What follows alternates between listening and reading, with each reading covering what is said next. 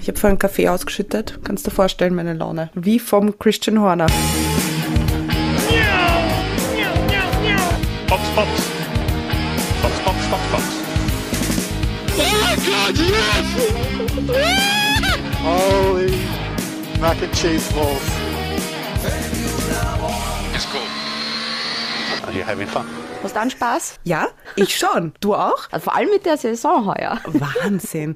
Glaubst du, haben Toto Wolf und Christian Horner auch Spaß? Ich habe beschlossen, ich werde diese beiden nur noch Karen 1 und Karen 2 nennen. Weil was die herumsudern und nein, der hat das gesagt und der hat das gesagt, das sind so diese typischen Karens. Ja, Wobei Christian Horner vielleicht ein bisschen mehr Karen ist als Toto Wolf. eher. Also Toto Wolf hat ein bisschen, wie soll ich sagen, so kleinere Anger-Management-Issues, hat er auch selber in einem Interview gesagt. Ich würde das jetzt nicht sagen, dass das Anger-Man-Issues sind. Du hast einfach einen Grant, wenn sowas Na passiert. voll. Ich hätte 20 Kopfhörer kaputt gemacht und den Bildschirm vielleicht noch. Wir brauchen auch eine Kooperation mit Bose. Ich hätte auch gern Ja. so schicke Kopfhörer, die ich irgendwie auf Zeiten wichsen kann, wenn ich einen Grant habe. Und ich, ich finde dieses Headset auch so cool, dieses Spice Girls Headset. Ich würde mich so mächtig damit fühlen, wenn wir damit aufnehmen würden. If you wanna be my lover. Willkommen im Railjet 391. Wir haben wie gewohnt eine Stunde 25 Verspätung. Ladies and Gentlemen, crew is ready for takeoff. Ja, wir haben keine wir- Headsets. nein, noch nicht. Vielleicht findet sich irgendwann einmal ein cooler Sponsor. Apropos Sponsor, man kann uns natürlich auch sponsern. Und zwar, indem er uns einen Leclerc ausgibt. Wir freuen uns da natürlich sehr drüber. Leclercs ist unsere Bezeichnung für Eclairs, weil es einfach ähnlich klingt. Und ich schwöre es euch, liebe Leute, wenn ihr das hört, kauft euch mal Leclercs. Ihr werdet Eclairs bekommen. Vielleicht ein schräger Blick, aber es funktioniert. Und wie ihr das machen könnt, steht auf www.formula1.at. Wir freuen uns da sehr drüber. Vor allen Dingen, es ist ja Weihnachtszeit und aus. Geben und nehmen. Genau, und wir nehmen sehr gern. Ja, aber wir geben auch sehr gern hier Wir viel geben- Liebe im Podcast. genau so ist es. Wen man auch sehr oft gesehen hat bei diesem Wochenende mal wieder, ist Michael Macy. Das ist so ein bisschen dieser Secret Star dieser Saison.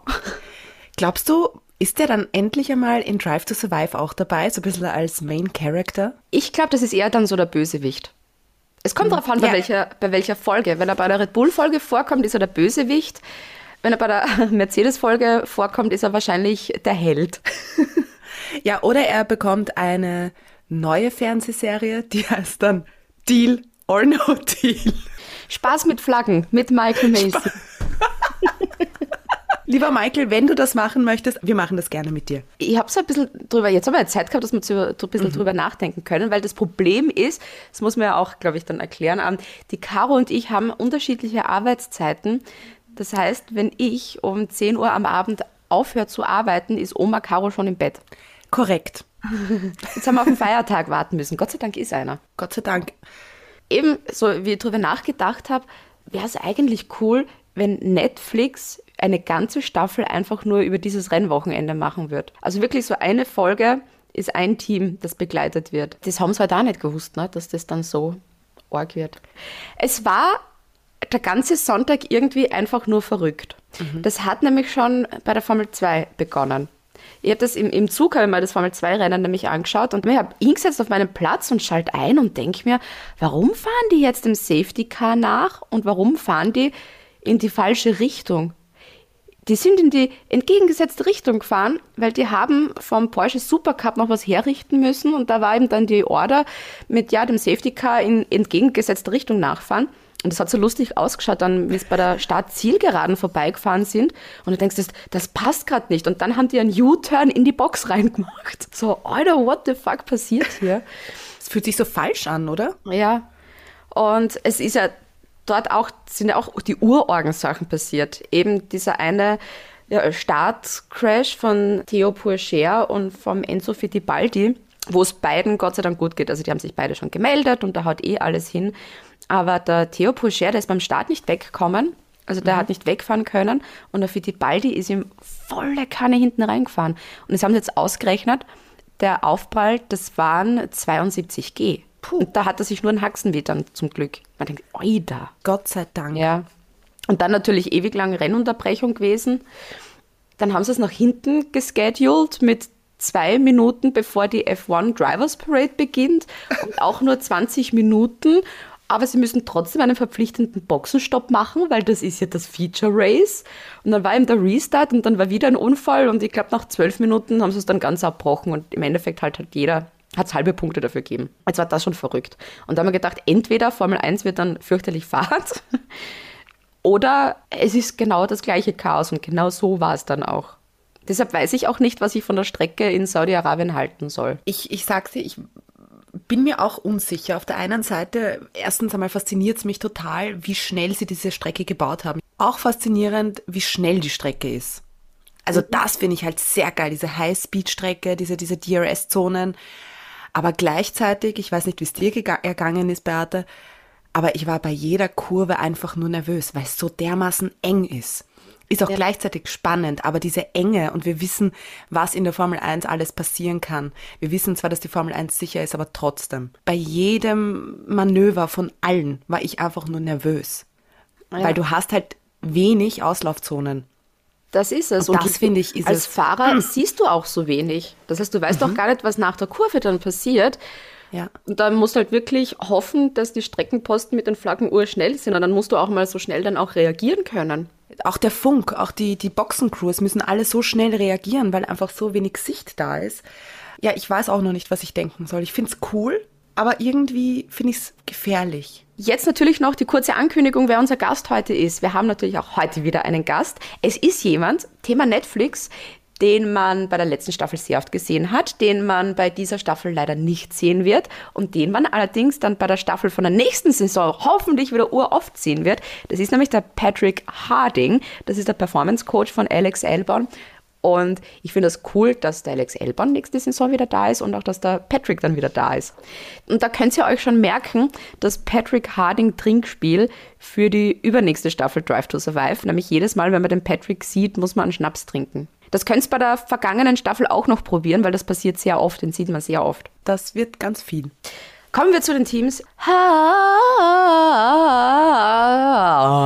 Der Mick Schumacher beim Rennen gleich mal raus, hat für eine rote Flagge im Endeffekt dann gesorgt. Der Marzipan raus, weil er da in den George Russell reingeknallt ist. Beide Autos sind kaputt. Den Günther Steiner hat man schon ewig nicht mehr gesehen. Und ich finde, das zahlt sich gar nicht mehr aus, die Autos herzurichten. Wäre ich Haas, ich würde sie einfach stehen lassen. Müssen Sie vielleicht mitfahren? Es gibt sicher eine Regel dafür, dass du nicht einfach drauf scheißen kannst. Das würde mich ja. ärgern, weil ich denke so, Alter, mit der Schüssel, die jetzt wirklich kaputt ist. Ich mein, Schon gut, wieder nämlich. Marzipan hat es ja gut, da kann ja der Papa wieder mal alles zahlen. Der hat ja dem, seinem Sohn ja ein neues Chassis auch gekauft. Weil er mhm. gesagt hat, hm, das von Mick Schumacher ist viel besser und schneller und mein Sohn soll das auch haben. Und hat ihm äh, ein Chassis gezahlt. Und ich denke, Alter, ich bin froh, wenn mir die Mama äh, übrig gebliebenes Essen mitgibt. Ich finde, du solltest schon mehr verlangen. Also wäre ich Hase, ja, ich würde gern zu Hause bleiben und schon auf die Saison pfeifen. Aber gut, dass auch hier nichts passiert ist beim Crash. Bei beiden. Genau. Mhm. Kommen wir zum nächsten Team, was auch nicht so super gelaufen ist. Williams. Caro, was sagst du zu Williams?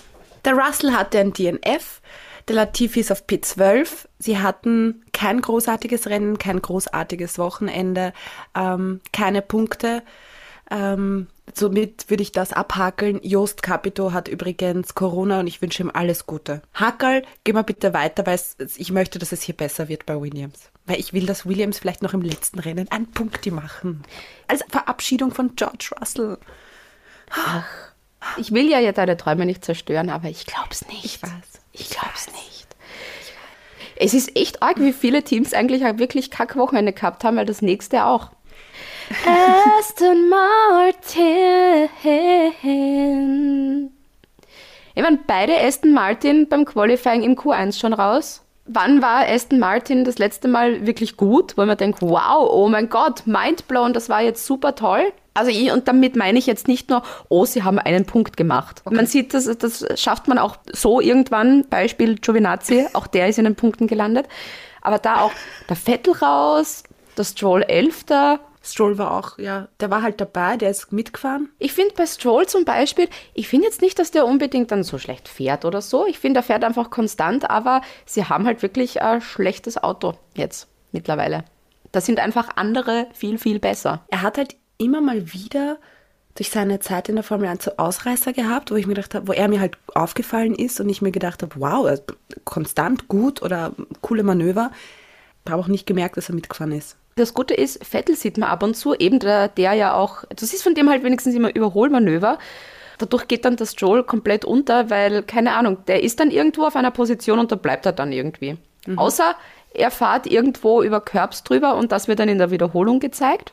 Vettel macht ja abseits der Rennstrecke auch sehr viel und äh, hat ja in, in Saudi-Arabien jetzt äh, ein Kartrennen mit Frauen irgendwie gemacht und, und ja, spricht auch viele, viele Dinge immer wieder an. Das macht ja Stroll gar nicht. Also fällt er dir irgendwie auf, dass er abseits der Rennstrecke an einem Rennwochenende oder so was macht? Es wird ja nicht einmal auf, in der Formel 1 Bubble oder prinzipiell auf Social Media, wird auch nicht einmal irgendein Interview gezeigt von ihm, oder? Oder sehe ich das einfach nicht? Gibt es Lance Stroll wirklich? Das ist die Frage, die wir uns hier stellen. Vielleicht ist das irgendeine Verschwörung und es mhm. gibt diese Person Lance Stroll gar nicht. Mhm. Kennst du das so, Gigi D'Agostino? Der hat ja auch 100.000 ja. Doppelgänger. Vielleicht setzen es da auch immer irgendjemanden rein, weil das quasi für den Geldgeber wichtig ist, mhm. dass diese fiktive Person Lance Stroll mit dabei ist. Ja. Aber stimmt, dann macht es uns gar nichts außer Sohn sein. Ja. Nächstes Team. Ja. Alfa Romeo. Ich finde es lustig, dass sich der Kimi Räikkönen mal wieder mit dem Vettel angelegt hat. Das war so richtig komplett unnötig. Fährt ihm da einfach rein, so wie damals bei der letzten Runde am Red Bull Ring, wo du denkst, what the fuck? Aber dem dürfte einfach Fahrt gewesen sein. So, haben wir Gaude, Aston Martin, da wird eh nichts fahren wir mal in den Vettel rein. Weil vor allem mein vorletztes Rennen und mir ist alles wurscht. Ja, es war auch so lustig, da war auch danach so das Interview mit Hey Kimi und die Strecke, wie hat es dir gefallen? Und er so, es ist mir wurscht, ich fahre da nicht mehr. That's the spirit, huh? oh Gott, das ist so arg, wenn man denkt, so, jetzt in Abu Dhabi, das ist das letzte Rennen von Kimi fucking Räikkönen. Sein Humor und sein Wortwitz und seine offene Art, das wird noch richtig abgehen. Ja. Aber kommen wir zu den guten Dingen. Antonio Giovinazzi. Zum ersten ist er im Qualifying super weit gekommen und mhm. dann macht er Punkte, weil er Neunter geworden ist. Das war für mich das Highlight des Rennens. Alle so, wow, Kampf Hamilton und Kampf Verstappen und dann zum Schluss so, oh mein Gott, Bottas und Ocon. Und ich so, oh mein Gott, Antonio Giovinazzi ist Neunter. Ah. Gönne ich ihm auch für ein nächstes Rennen. Und der ist auch so generell im Rennen cool unterwegs gewesen. Also da waren ein paar äh, lässige Aktionen. Was war das eine Überholmanöver? Alonso, wo man sich denkt, wow! Weiter mit dem nächsten Team. Aha, Alpha Tauri.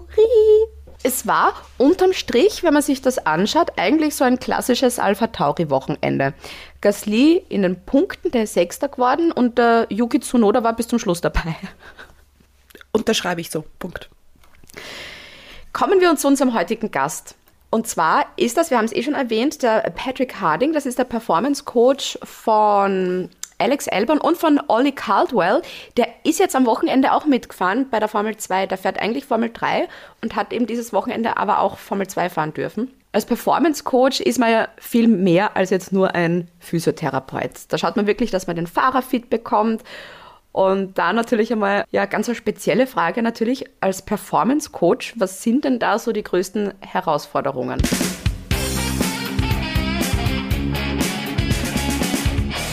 If I speak specifically about me, your career goes on quite a trajectory. So when you qualify first as a physiotherapist, you're like, how do I get people better who are injured? And that's mm-hmm. your primary focus because that's your experience level.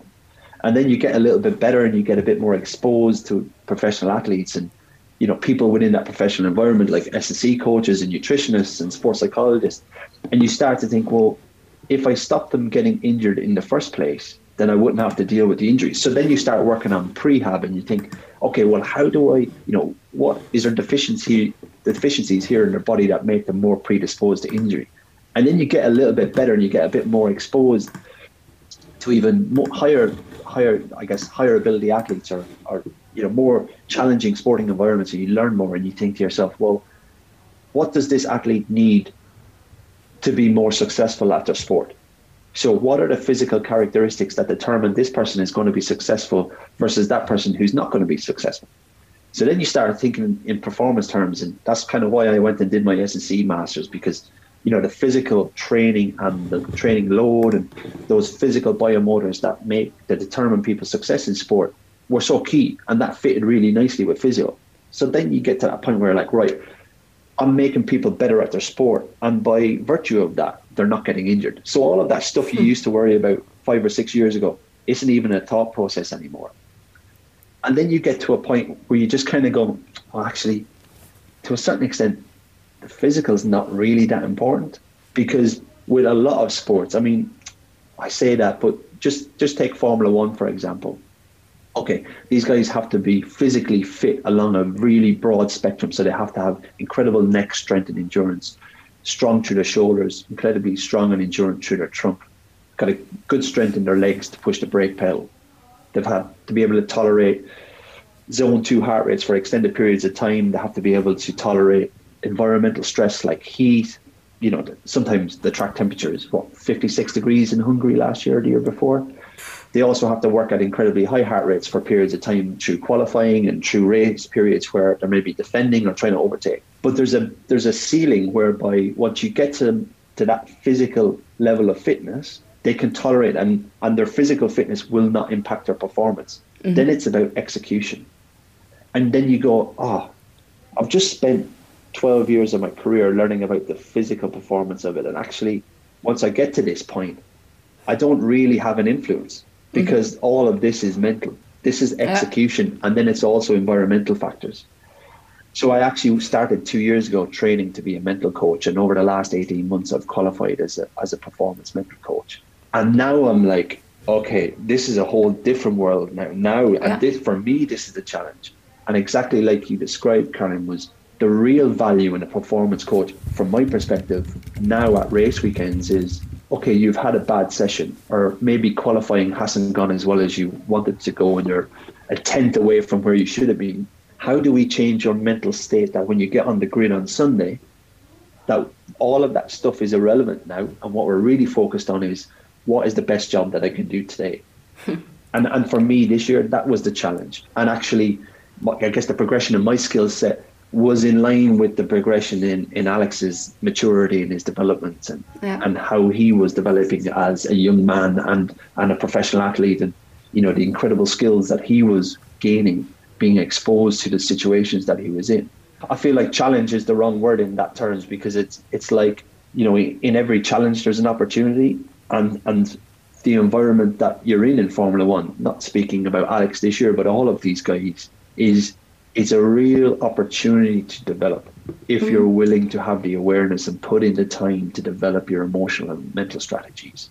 And yeah, it will support your performance now, but it will it'll help you in life in the next 25 years when you're dealing with adversity in relationships or you know if times are difficult and you know there might be stress in your life. The skill sets that you learn, you can utilize as you go forward. It's, you know, we don't have a personality just for sport and a personality for life.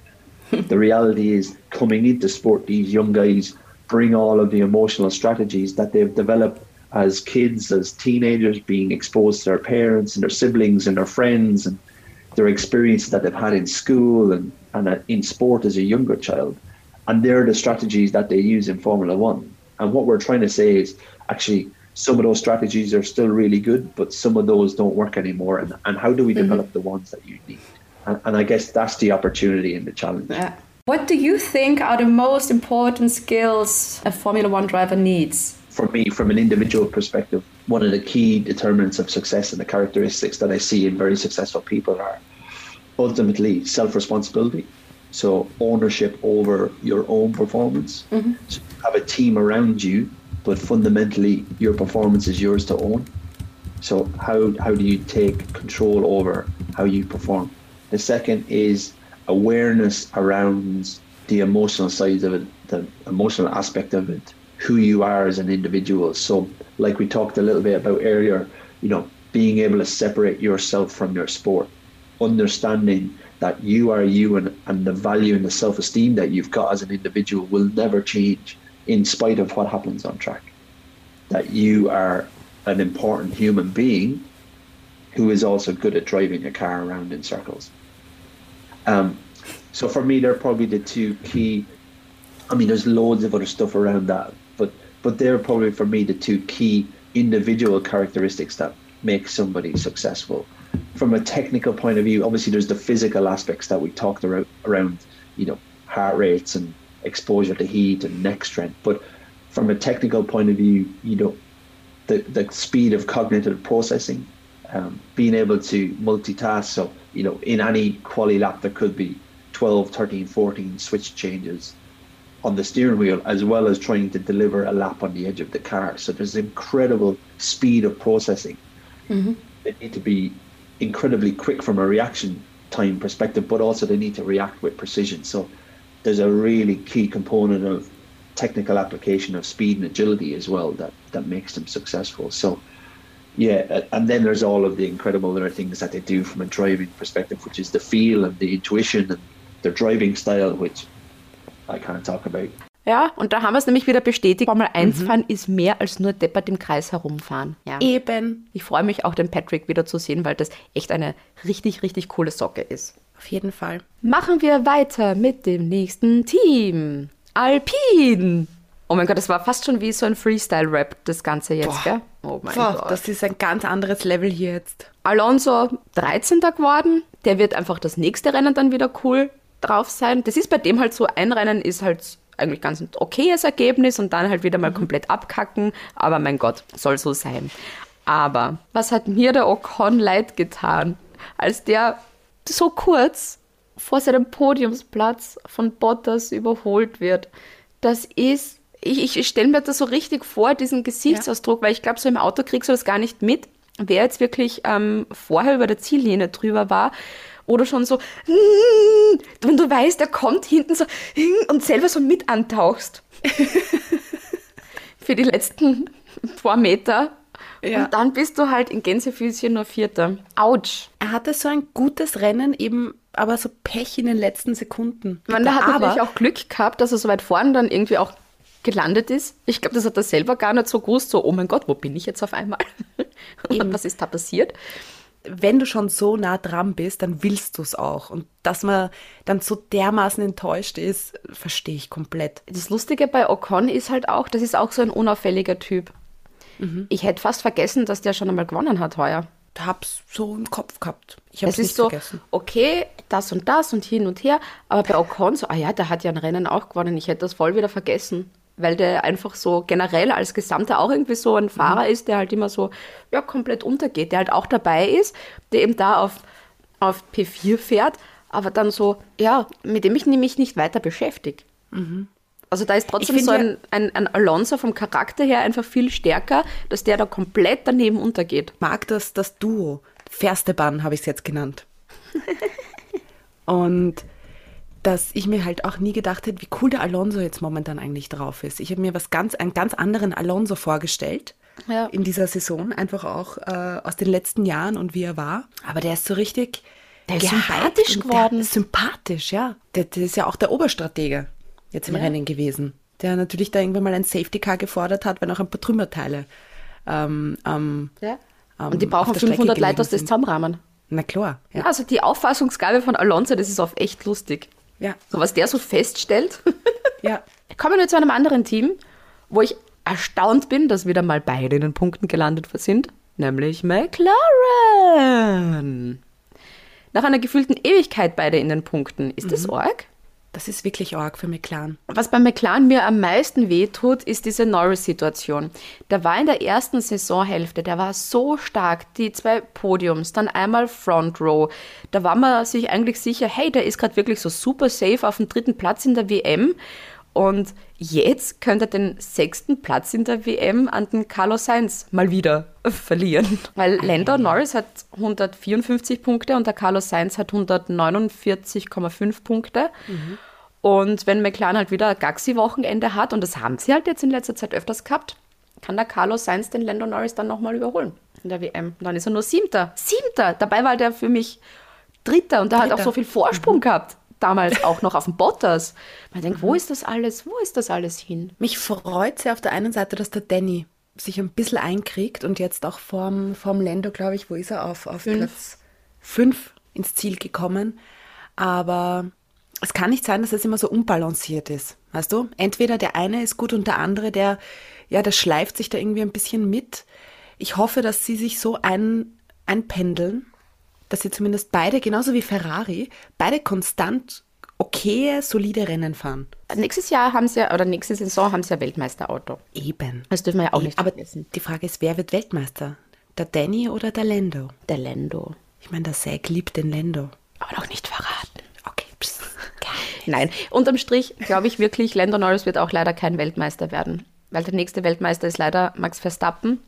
Dann wird der sich urlang halten. Und ich glaube, ein anderer Weltmeisterkandidat ist vorher noch ähm, Charles Leclerc.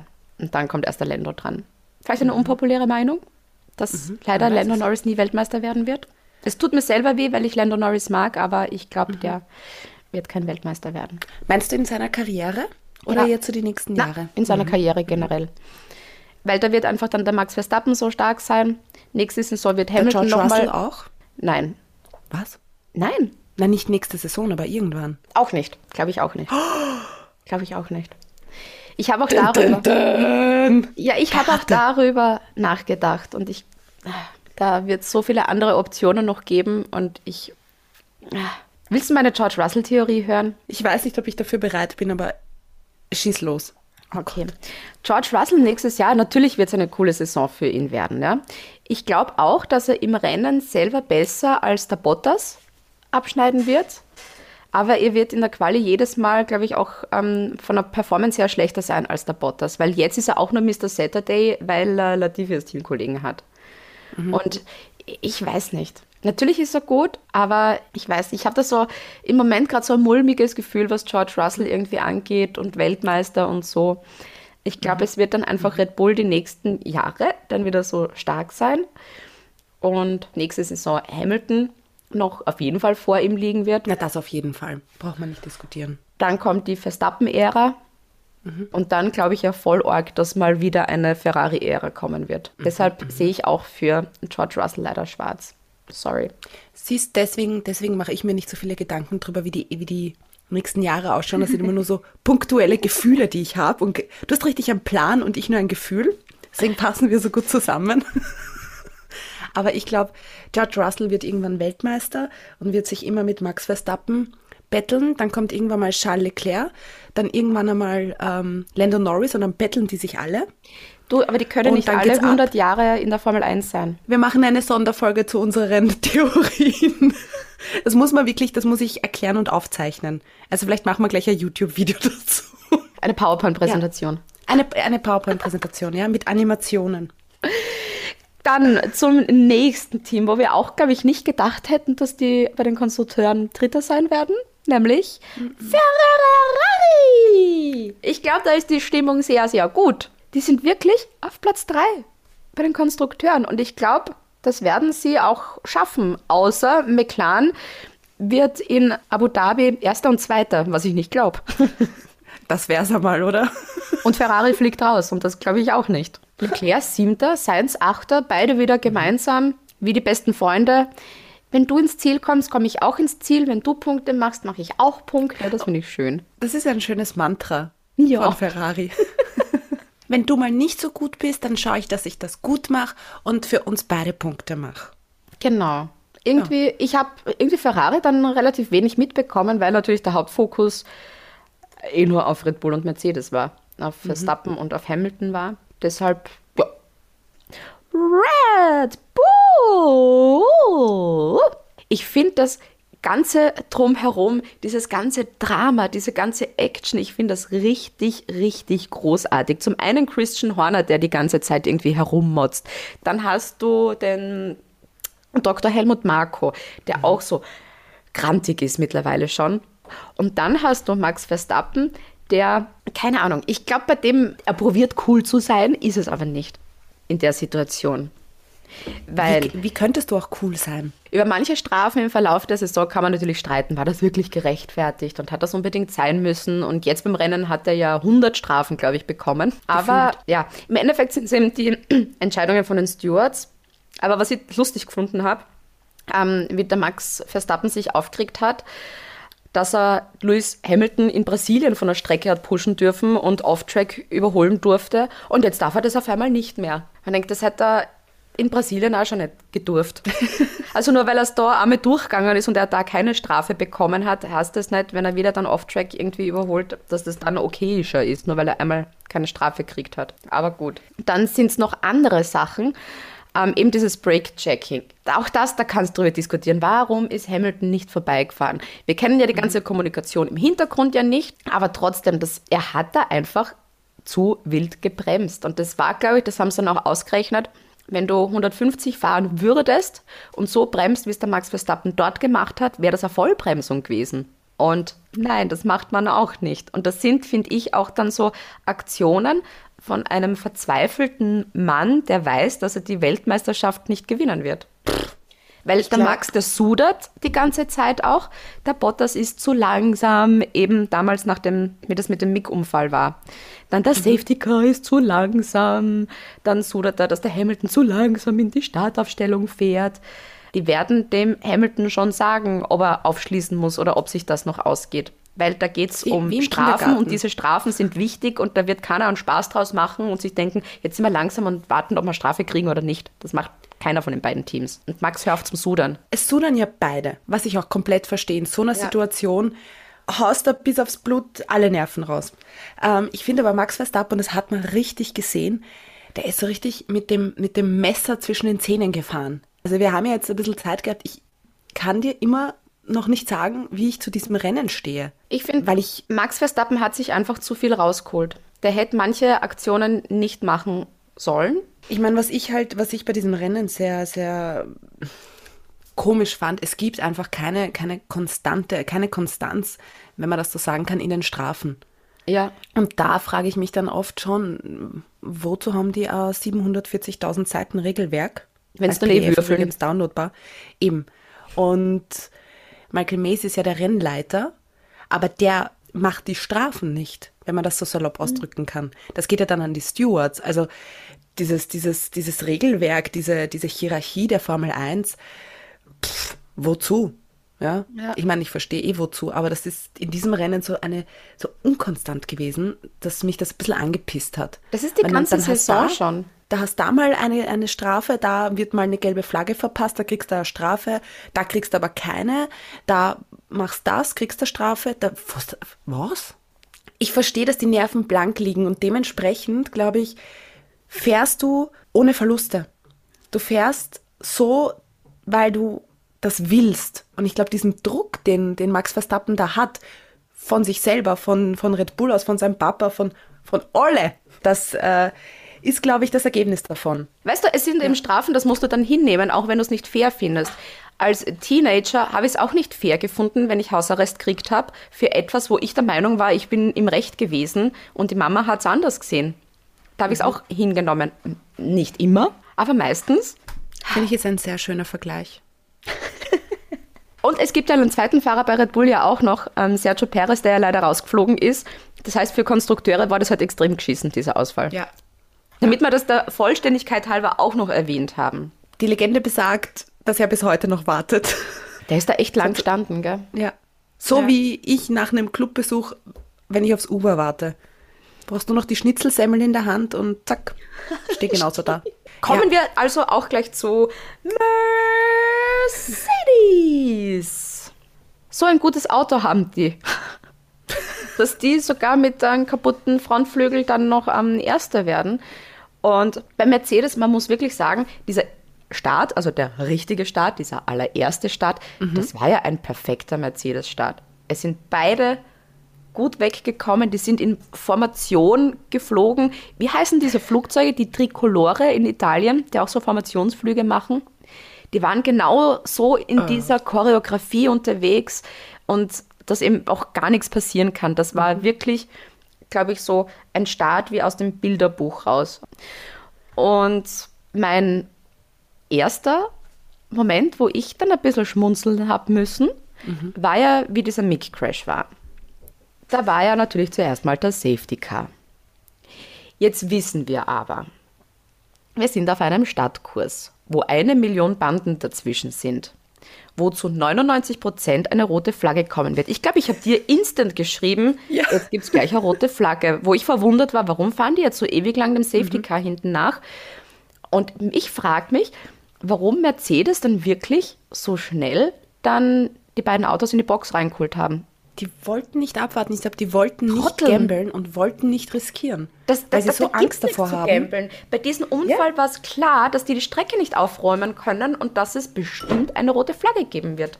Aber gut, ich werde ja nicht gefragt. Ich würde mal gerne in der Garage dabei sein und einfach mal raushören, wie das klingt, wenn er so schreit. Oh Gott, das wäre so cool. Ich will das von der FIA gar nicht. das gefällt mir eigentlich. Ich will das von der FIA, das ganze Geplänkel nicht mehr mitkriegen. Ich will einfach nur, mal nur die Reaktionen von Christian Horner und von Toto Wolf hören. Ich will das beim nächsten Rennen, ich will die auf einem im Zweikanalton umschalten können und einfach das, was die sagen, immer hören. Das wäre doch urcool. Und jetzt geht's rein ins letzte Rennen. Org eigentlich. Jetzt hat diese Ah, Saison eh Wahnsinn. 387 Rennen gehabt, aber trotzdem ist es jetzt doch schnell vergangen. So spannend und nervenaufreibend äh, ich mir das auch gewünscht hätte, diese Saison, so, so ist sie auch geworden. Also ich meine, Punkte gleich. Und da gibt es ja die Verschwörung, dass man sagt, ah, das ist ja alles ein bisschen eine Absicht gewesen Das fürs ist so- Marketing. Fürs Marketing, damit man da fürs letzte Rennen. Menschen. Das ist, also, also Spaltung ist, glaube ich, da zwischen Hamilton und Verstappen-Fans komplett gleich wie Spaltung bei Corona frei. Fassen wir mal zusammen. Abu Dhabi. Es ist das letzte Rennen von Antonio Giovinazzi. Ja. Es ist das letzte Rennen von Bottas im Mercedes, wo Ja. Bottas eigentlich nochmal Geschichte schreiben könnte, indem er eben Hamilton so gut es geht hilft als Wingman und so richtig als Held abdanken. Ich finde, das sollte irgendein richtig die eine Aktion machen, die Hamilton dann wirklich zum Weltmeister verhilft. Und damit meine ich jetzt nicht Max Verstappen aus dem Rennen rausnehmen. Das meine ich nicht. Gedanke. Nein. Ah. Dann ist es das letzte Rennen von George Russell im Williams. Und es ist punktegleich zwischen Max Verstappen und Lewis Hamilton und das macht es halt wirklich sehr spannend und ich finde das Ja. richtig cool. Und ich finde, ich glaube, die haben das absichtlich gemacht, weil die gehört haben, oh, Formula One, ein neuer Podcast, die haben da ihre erste Staffel heuer und damit die wirklich was Cooles zum Reden haben, machen wir einfach eine spannende Saison. Also dankt uns allen und gebt uns einen Leclerc aus, weil ohne uns wäre diese Saison sicher nicht so spannend. Wir wollen einen coolen Podcast Was machen wir machen. eigentlich? Und Genau, und das wäre halt Fahrt, wenn Mercedes immer 1-2 und so. Apropos 1-2, da hast du so ein verrücktes Rennen und dann hast du erst recht Hamilton, Verstappen, Bottas. So viel Orges für dieses Ergebnis. Eigentlich ist es traurig, dass da nicht irgendein ganz arges Podium dabei rauskommen ist. Wir, wir haben ja auch geschrieben, also wir haben ja sehr intensiv miteinander kommuniziert während des Rennens und eigentlich ist es ein Crazy Race, aber gleichzeitig, so wie du auch gesagt hast, mit dem Ergebnis Ja. ist es eigentlich nicht qualifiziert für ein Crazy Race. Genau. Aber Antonio Giovinazzi ist in den Punkten, deswegen ist es ein Crazy Race. so, Was glaubst du, wer wird Weltmeister? ich habe am Anfang der Saison getippt, es wird Lewis Hamilton ganz knapp vor Max Verstappen. Ich glaube, es könnte aber auch Max Verstappen werden. Ich weiß es nicht. Ich lasse es auf mich zukommen. Ich Wenn dir jetzt jemand eine nicht. Pistole in den Kopf hält und der fragt dich, was glaubst du, wer wird Weltmeister? Ich brauche jetzt einen Tipp von dir, verdammt. Ich sag Lewis Hamilton, fertig. Ist es so schwierig, einfach einen Namen zu sagen?